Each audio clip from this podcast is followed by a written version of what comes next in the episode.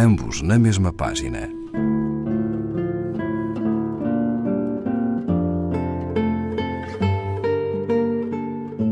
Um programa de Raquel Marinho.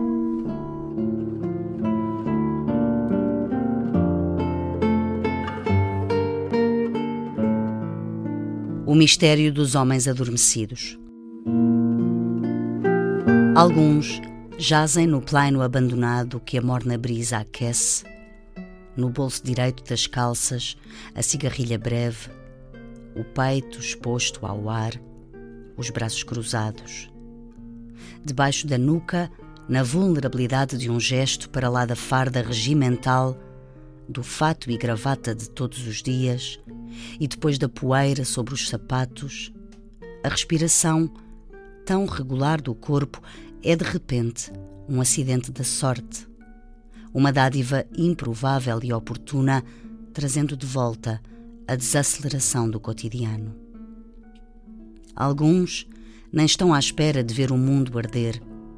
Cumprem os dias como se tudo o que alguma vez lhes tivesse sido dado viver fosse um dia só e apenas uma só versão desse dia existisse.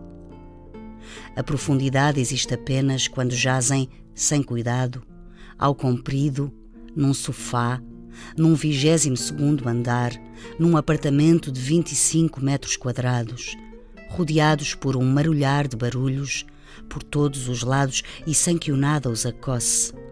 Um leve sorriso cai sobre os lábios e um cigarro arde no cinzeiro, enquanto eles deslizam pelo aqueronte do sono adentro, sem espadas e sem escudos que lancem a agulha da resistência ao desconhecido. Noite adentro, a confiança ou uma promessa de amantes pode ser algo como isto. Alguns regam as plantas cinco minutos antes e desfazem os nós dos atacadores e tiram ordeiramente os sapatos. E reconhecem até mesmo a proximidade da morte, mesmo agora, enquanto comem uma refeição enlatada. Enquanto me dou conta de que alguns são ainda até atléticos e musculares, e necessários, e mesmo a sua extrema necessidade alimenta o desejo de todas as coisas, a precisão de alguns instantes quando rapazes jogam a bola debaixo dos olhares de leões e as cidades são imponentes e inteligentes e sem perdão, como alguns dos aborrecidamente espertos quartetos de Mozart.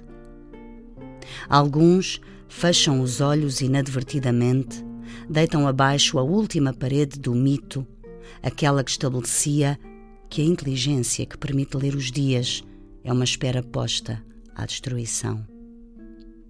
Adormecendo, alguns entrelaçam as mãos sobre o peito, como guerreiros medievais sepultados em túmulos de pedra no coração das cidades, e a estelar o seu abandono como um fragmento de vidro que se ilumina de repente na escuridão do ar e, mergulhados profundamente no sono, intuem a profundidade do azul na obscuridade da noite.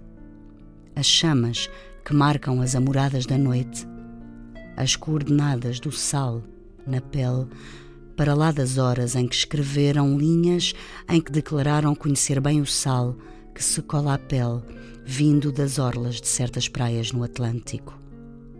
E, no entanto, alguns persistem e aceleram para lá do sono em carros que cortam pela noite, demasiado cansados e um pouco decadentes na fronteira, com a extrema incoerência, um pouco para lá do cansaço, para lá do facilmente evidente.